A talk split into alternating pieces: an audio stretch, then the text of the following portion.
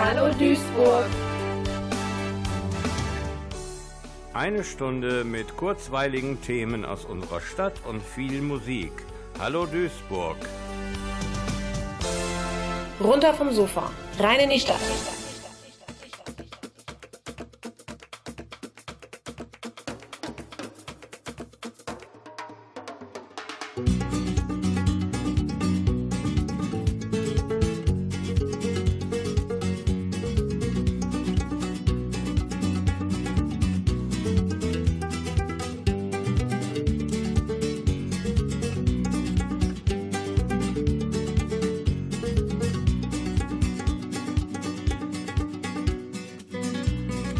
Samstagabend kurz nach acht.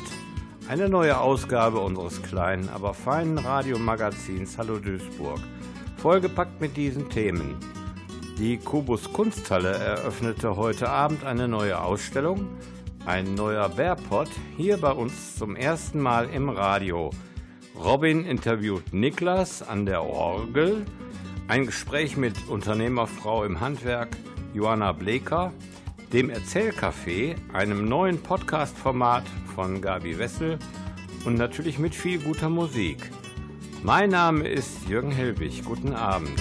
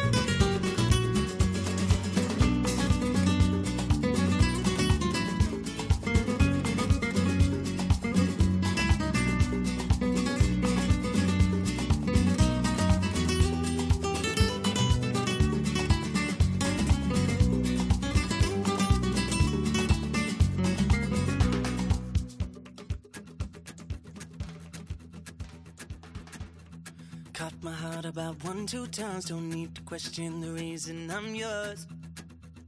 I'm yours. I know the earth will lose a fight just to see a smile. Cause you got no flaws. No flaws.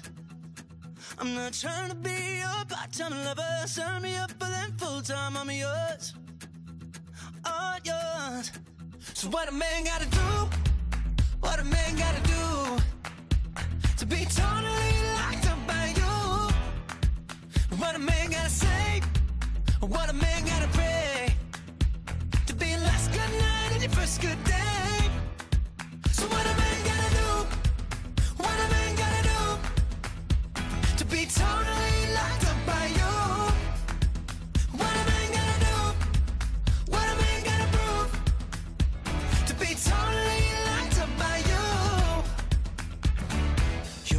To be wasting time on stupid people in cheap lines, I'm sure. I'm sure. So I gave a million dollars just for you to grab me by the collar and knock on these doors. These doors. I'm not trying to be a part-time lover. Sign me up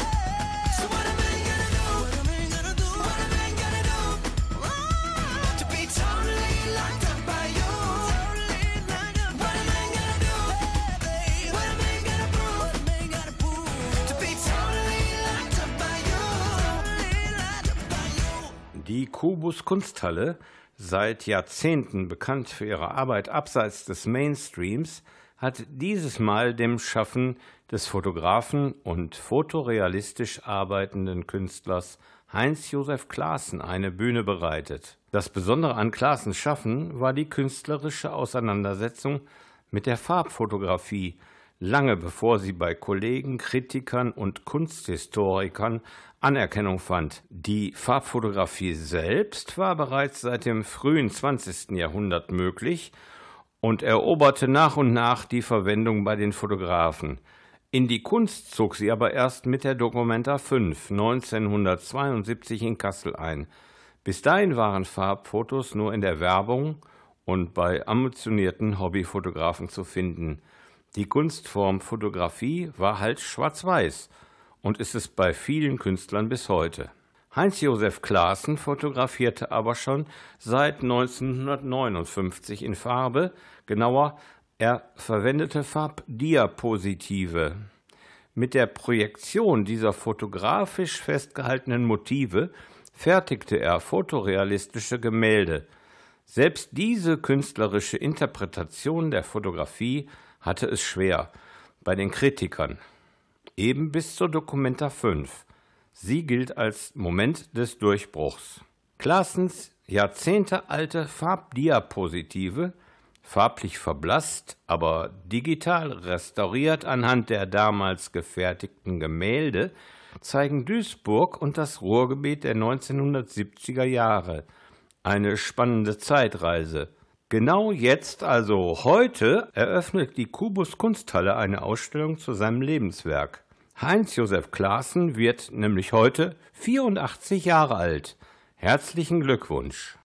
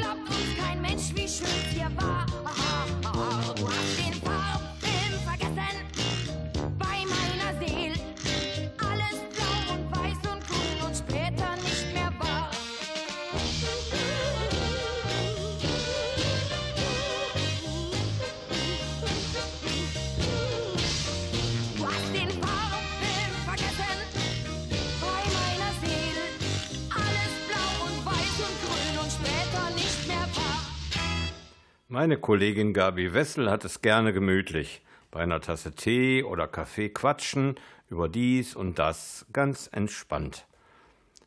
Aber da ist sie nicht alleine. Viele Menschen mögen das auch. Und wenn diese Menschen auch noch auf abenteuerlichste Weise zu uns nach Duisburg gefunden haben, dann möchte man doch gleich nochmal so gerne zuhören, was die so zu erzählen haben. Das Erzählcafé, wie Gabi Wessel ihr neues Podcast-Format nennt, öffnet seine Türen. Kein spezieller Ort, dieses Erzählcafé, vielmehr ein Moment, wenn Menschen aus aller Herren Länder von ihren Erlebnissen in Deutschland sprechen. Erzählen, berichten, hinterfragen. Das Erzählcafé, ein Podcast von und mit Geflüchteten. Aus Syrien, aus Daraa, Süd in Syrien. Ich bin hier seit vier Jahren und halb. Das Krieg deswegen. Gemeinsam mit einem seiner Söhne ist er nach Deutschland gekommen, aber seine Frau konnte zweieinhalb Jahre später mit seinen beiden anderen Söhnen nachkommen. Es liegt zwar eine schmerzhafte Zeit hinter der fünfköpfigen Familie, doch jetzt haben sie hier in Duisburg ihren Lebensmittelpunkt gefunden. Ich kenne viele Deutsche hier, weil ich äh, arbeite in der Kleiderkammer seit drei Jahren.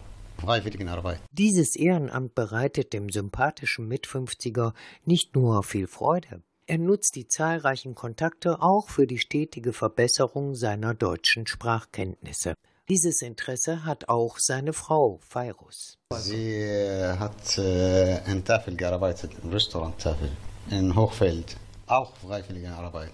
Diese Möglichkeit ist Corona-bedingt zurzeit nicht mehr gegeben. Beide würden gerne im Einzelhandel arbeiten und darüber ihren Lebensunterhalt finanzieren.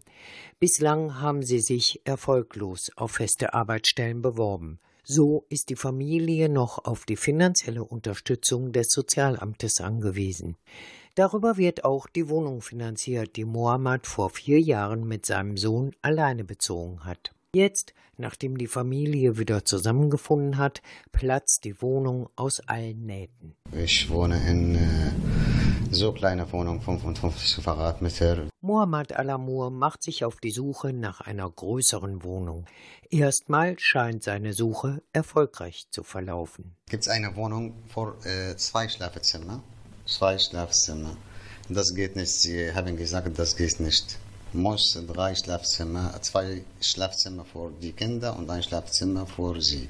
Das geht nicht. Sie, das ist das Amt. Und das Amt sagt, Eheleuten mit drei Kindern steht eine Wohnung mit drei Schlafzimmern zu. Zwei Schlafzimmer für die drei Kinder und das Ehepaar ist unzureichend. Zur Erinnerung, die Familie wohnt zurzeit mit fünf Personen auf 55 Quadratmetern in Düssern. Mohammed Alamur sucht weiter, unter Beachtung der behördlichen Vorgaben. Ich brauche drei Schlafzimmer und ein Wohnzimmer, natürlich mit Küche und Bad, zwischen 80 und 100 Quadratmeter.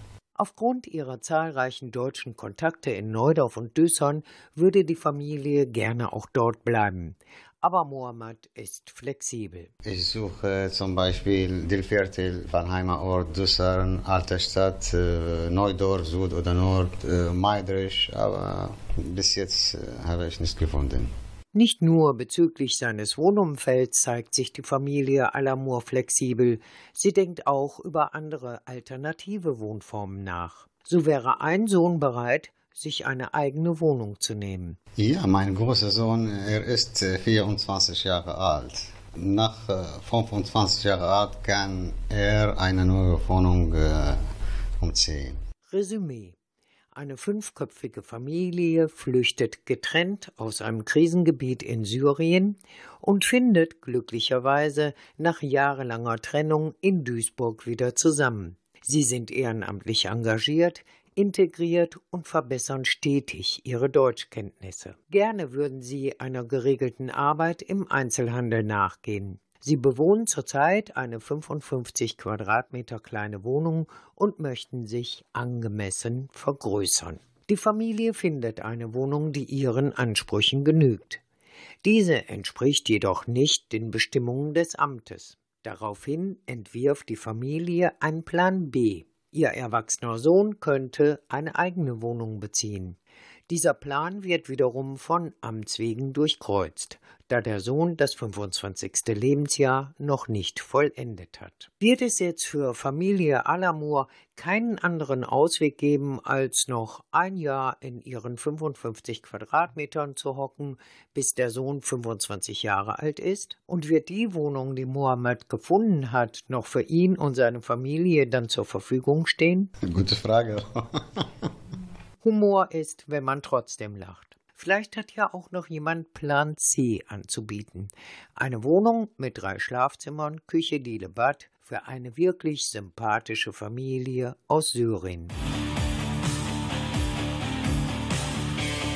Ihr hörtet das Erzählcafé von und mit Geflüchteten. Produziert vom Medienforum Duisburg, gefördert im Rahmen des Landesprogramms Komm an NRW 2020.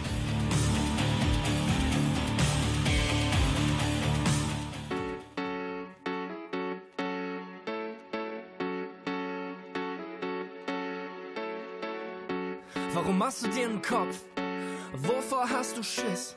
Was gibt's da zu grübeln? Was hast du gegen dich? Ich versteh dich nicht. Mm -mm. Immer siehst du schwarz und bremst dich damit aus. Nichts ist gut genug. Du haust dich selber raus. Wann hörst du damit auf? Wie ich dich seh, ist für dich unbegreiflich. Komm, ich zeig's dir. Ich lass Konfetti für dich regnen. Ich schütt dich damit zu. Ruf deinen Namen aus allen Boxen. Der beste Mensch bist du. Ich roll den roten Teppich aus. Durch die Stadt bis vor dein Haus. Du bist das Ding für mich. Und die Chöre singen für dich.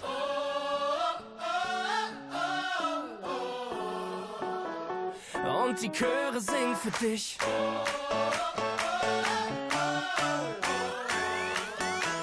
Und die Chöre singen für dich.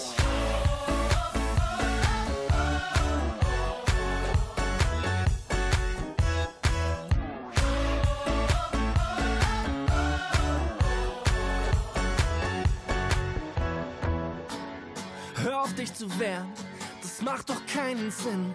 Du hast ja noch Konfetti in der Falte auf der Stirn. Warum willst du nicht kapieren? Mm -mm. Komm mal raus aus deiner Deckung. Ich seh schon, wie es blitzt. Lass es mich kurz sehen, hab fast vergessen, wie das ist. Du mit Lächeln im Gesicht.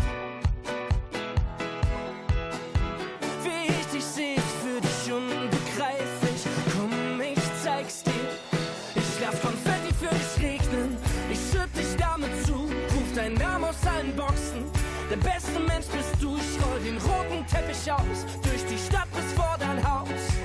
Du bist das Ding für mich. Und die Chöre singen für dich.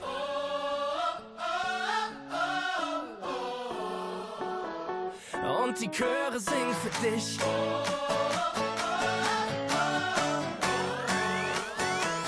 Und die Chöre singen für dich.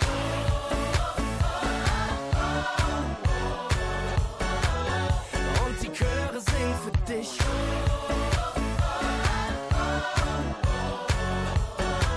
Und die Trompeten spielen für dich.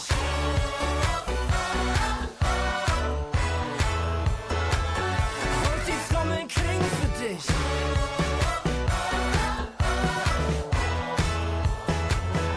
Und die Chöre singen für dich.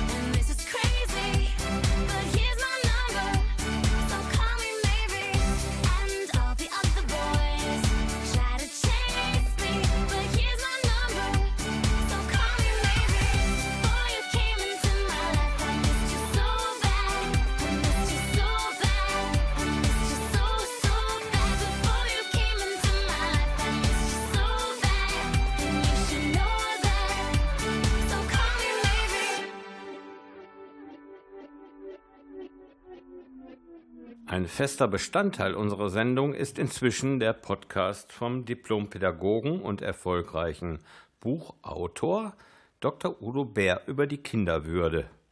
Heute wird's lustig, denn der neue Bärpott handelt vom gekitzelt werden.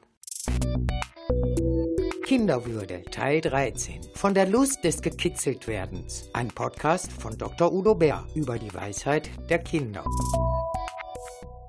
Ich spreche mit Dr. Udo Bär über die Lust des Gekitzeltwerdens. Jeder kennt das. Wenn man gekitzelt wird, ist das oft einerseits eine Lust und andererseits nicht auszuhalten. Eine Überreizung, manchmal auch beides gleichzeitig.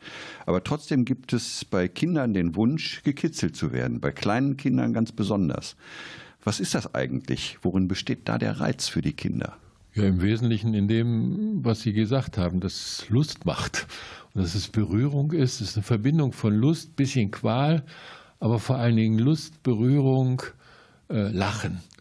So diese drei Elemente, Lust, Berührung, Lachen, die, die sind reizvoll und die, die wollen die Kinder, manchmal auch Erwachsene.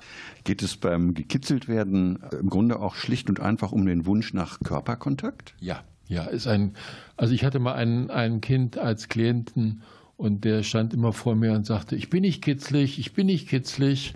So, und ich habe gesagt, ja gut. Und dann kam er wieder an und sagte mir, da bin ich ganz besonders nicht kitzlig. Und so, und beim sechsten, siebten Mal habe ich es endlich kapiert, dass er gekitzelt werden wollte. Was wir dann auch gemacht haben, eine richtige Kitzelschlacht mit Kissen und allem drum und dran. Und äh, dem hat was gefehlt. Der Vater war schon lange weg, der wollte Berührung, der wollte etwas und das hat ihm Spaß gemacht. Das hat er eingefordert. Körperkontakt heißt ja auch, es geht um Kommunikation. Ja, es geht um Kommunikation, Wechselbeziehung zwischen Menschen, zwischen Erwachsenen und Kindern in dem Fall. Die setzt aber voraus, dass es ein Vertrauen gibt. Wenn Kinder das nicht wollen, weil sie älter werden, weil es ihnen peinlich wird oder warum auch immer, dann muss ist ihr Stopp äh, zu, zu, zu akzeptieren und dann darf die Mutter oder der Vater nicht sagen, aber früher war das doch immer so schön. Ne, jetzt, jetzt zählt und nicht früher und jetzt ist es anders. Also ich war zeitweise so kitzlig, dass ich das äh, gar nicht gut haben konnte, wenn mich jemand gekitzelt hat.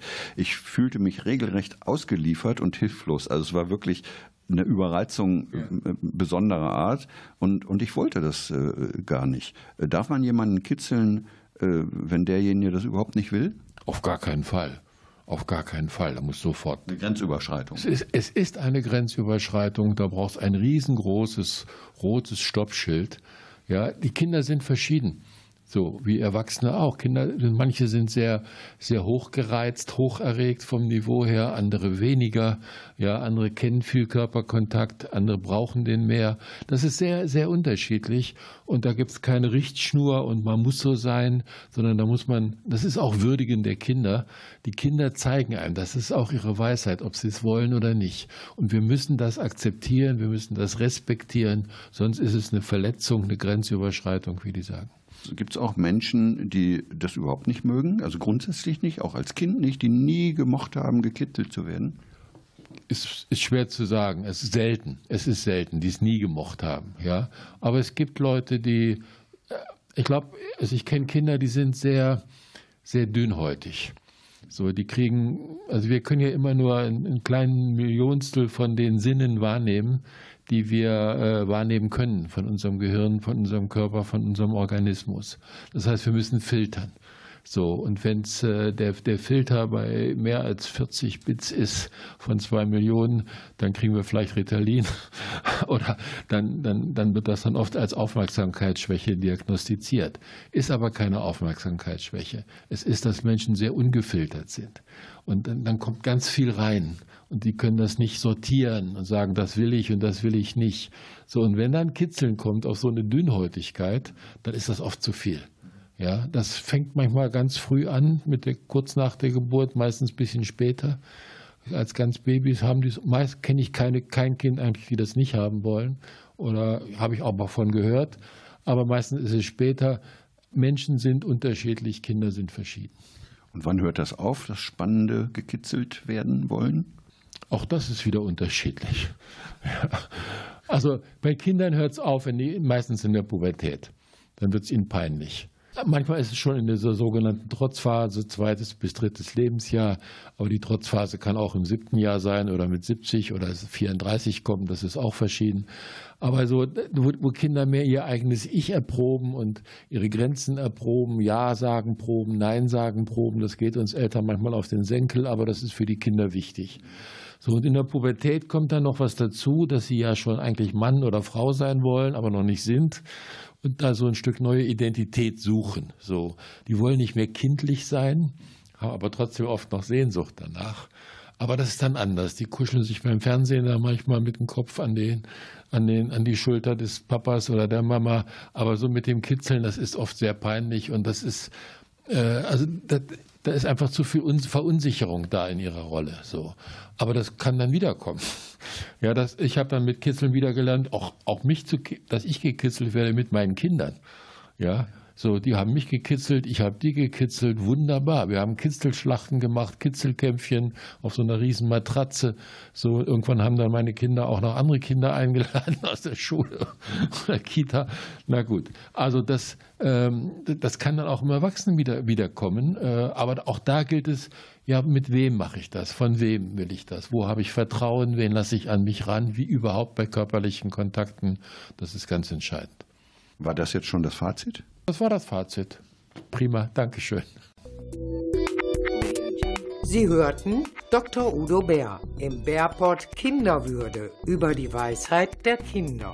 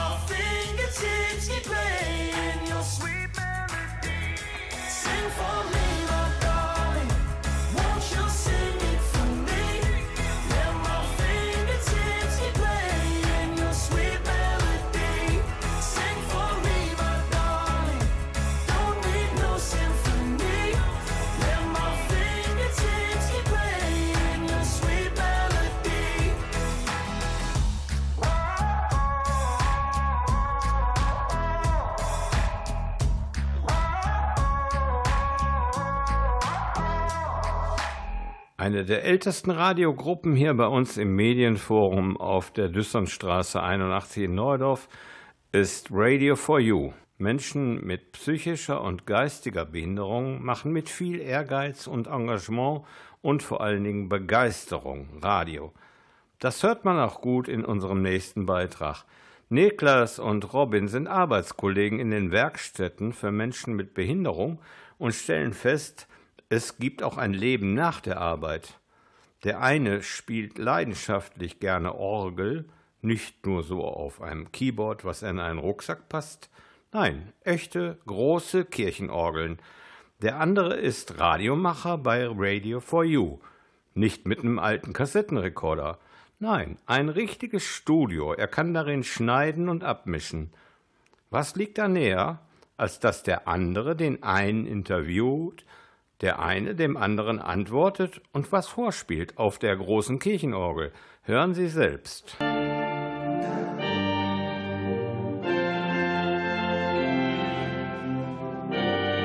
Hallo Niklas. Hallo Robin. Wir beide arbeiten ja zusammen in der Schreinerei der WFBM am Kalkfisch hier in Duisburg.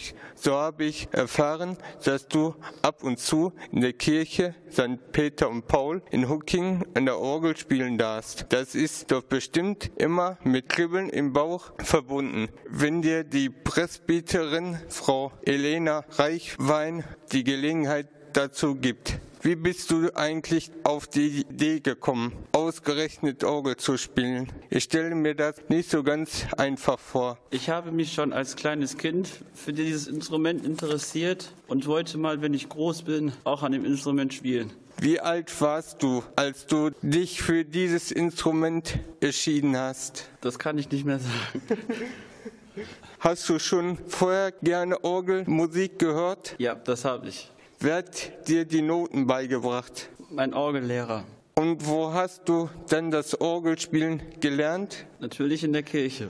Hast du Musikunterricht bekommen oder hast du es dir größtenteils selbst erarbeitet? Nein, ich habe das gelernt. War Musik eines deiner Lieblingsschulfächer? Nein. Wie lange spielst du schon Orgel? Seit ungefähr ein Jahr und ein paar Monate. War der Anfang schwer für dich oder hat es schnell ganz gut geklappt? Es hat schnell und gut geklappt. Wie ich inzwischen weiß, hast du zu Hause ja auch eine kleine Orgel. Ist es nicht ein großer Unterschied, auf der kleinen und dann auf der großen Kirchenorgel zu spielen? Ich bekäme bestimmt schnell Knoten im Arm, wenn ich mit Beinen spielen müsste. Ich habe damit keine Probleme. Spielt bei dir in der Familie sonst noch jemand ein Instrument? Nein, ich bin der Einzige. Was sagen deine Eltern zu deinem Hobby? Finden die gut. Welche Musik spielst du am liebsten? Fluch der Karibik. Und was spielst du auf der Kirchenorgel? Kirchenlieder oder auch andere? Kirchenlieder und auch Fluch der Karibik. Spielst du auch schon mal im Gottesdienst? Nein, das habe ich noch nicht. Würdest du dich trauen, eines Tages vor ganz großem Publikum, also so über 1000 Zuhörer, ein Konzert zu geben? Ja, sehr gerne. Welche Orgel ist für dich leichter zu spielen? Die in der Kirche oder die zu Hause? Zu Hause. Wie viele Manuale und Register hat die Orgel in der Kirche eigentlich? Also in dieser Kirche hat die 40 und in der anderen Kirche, wo ich bin, das weiß ich jetzt nicht auswendig. Weißt du zufällig auch, wie viele Pfeifen die Kirchenorgel hat? Das ist immer nach der Größe unterschiedlich, aber ich schätze mal so 1000 bis 1600 Pfeifen. Das ist dann doch bestimmt ein toller Sound. Ja, das stimmt. Oder hörst du lieber deine kleine Orgel zu Hause? Nein, ich höre lieber an der Kirchenorgel. Hast du auch schon mal versucht, so frei Schnauze, also ganz nach deinem Gefühl zu spielen? Ja, ich improvisiere auch schon mal gerne. Könntest du dir vorstellen, eines Tages selbst zu komponieren? Nein, das habe ich noch nicht. Welche Rolle spielt die Musik in deinem Leben? Das weiß ich noch nicht. Hast du sonst noch ein Hobby? Ja, ich schwimme gerne. Was ist dein größter Traum als Musiker? Dass ich mal bei einem Gottesdienst ein Lied begleiten darf. Danke für das tolle Interview und deine ehrlichen Antworten. Ich wünsche dir weiter viel Spaß an der Musik und alles Gute für die Zukunft.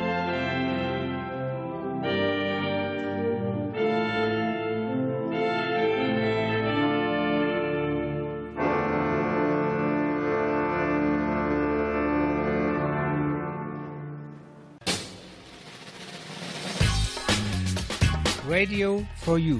Das ist Radio für dich. Für mich. Für uns. Und für euch. Menschen mit geistiger und psychischer Behinderung machen Radio. Im Bürgerfunk bei Radio Duisburg.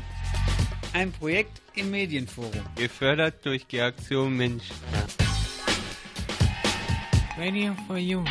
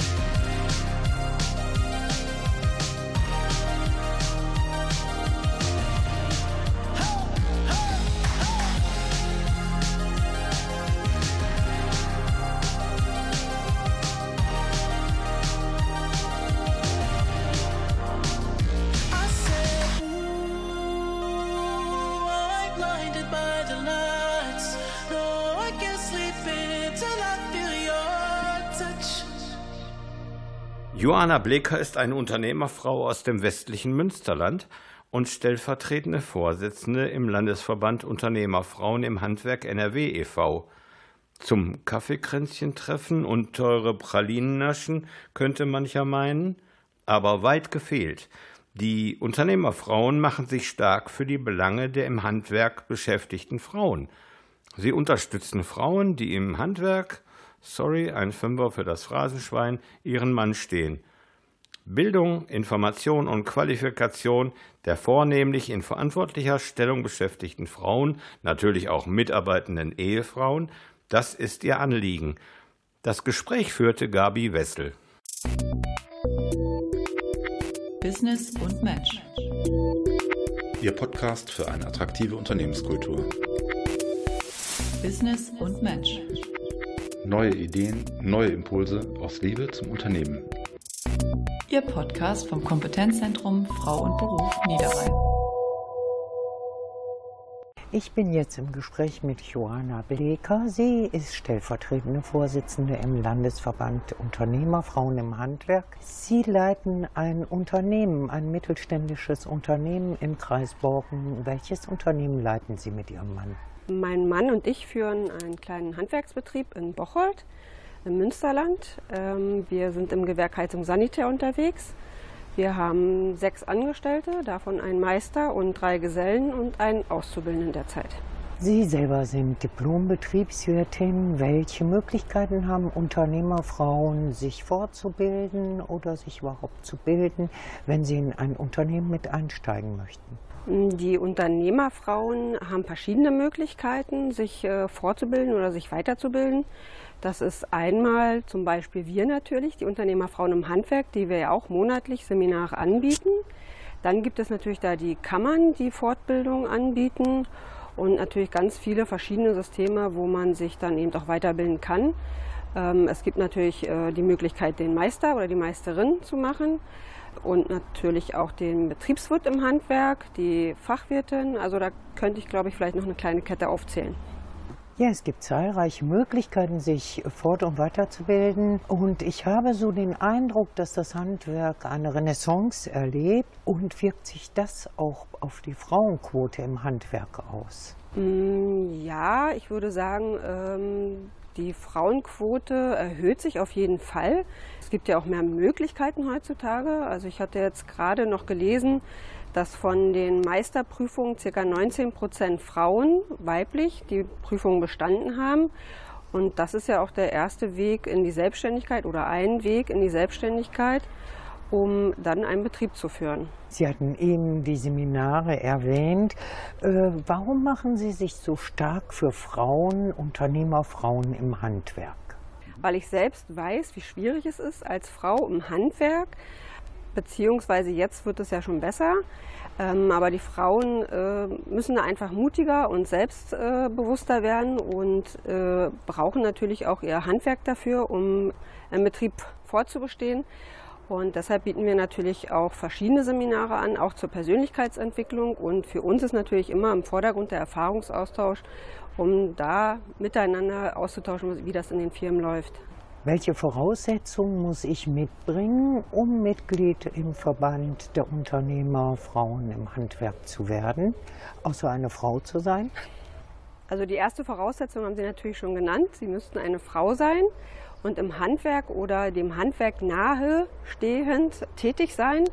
Ähm, also Sie können eine mitarbeitende Ehefrau sein, vorrangig natürlich eine Unternehmerfrau, die selbstständig ist.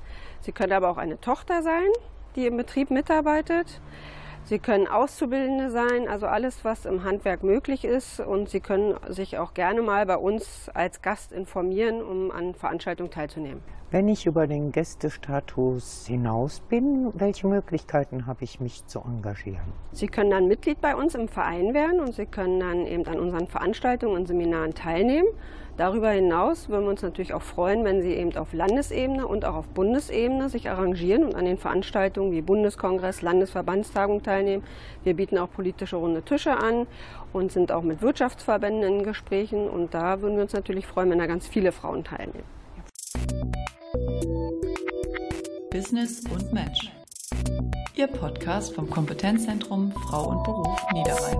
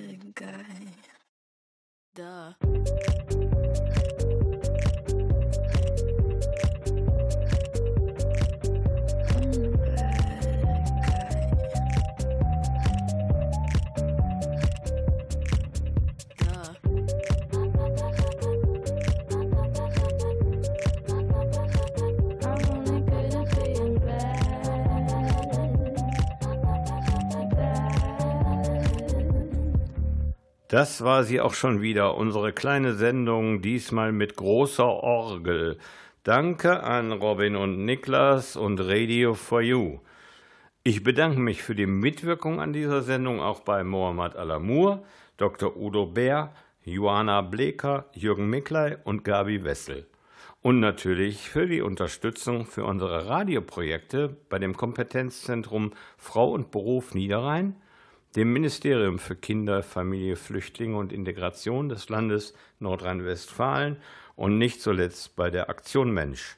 Wie gewohnt finden Sie unsere Sendung zum immer wieder hören bei nrvision.de. Mir bleibt die Chronistenpflicht. Besuchen Sie die Kubus Kunsthalle, erzählen Sie weiter, was Ihnen gefallen hat und wenden Sie sich mit Kritik und Anregungen an uns. Einen schönen Abend wünscht Ihnen aus dem Medienforum Jürgen Hellwig. Bis zum nächsten Mal.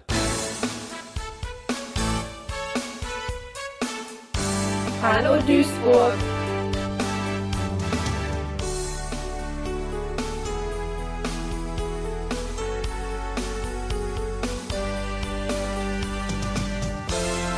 Runter vom Sofa, rein in die Stadt.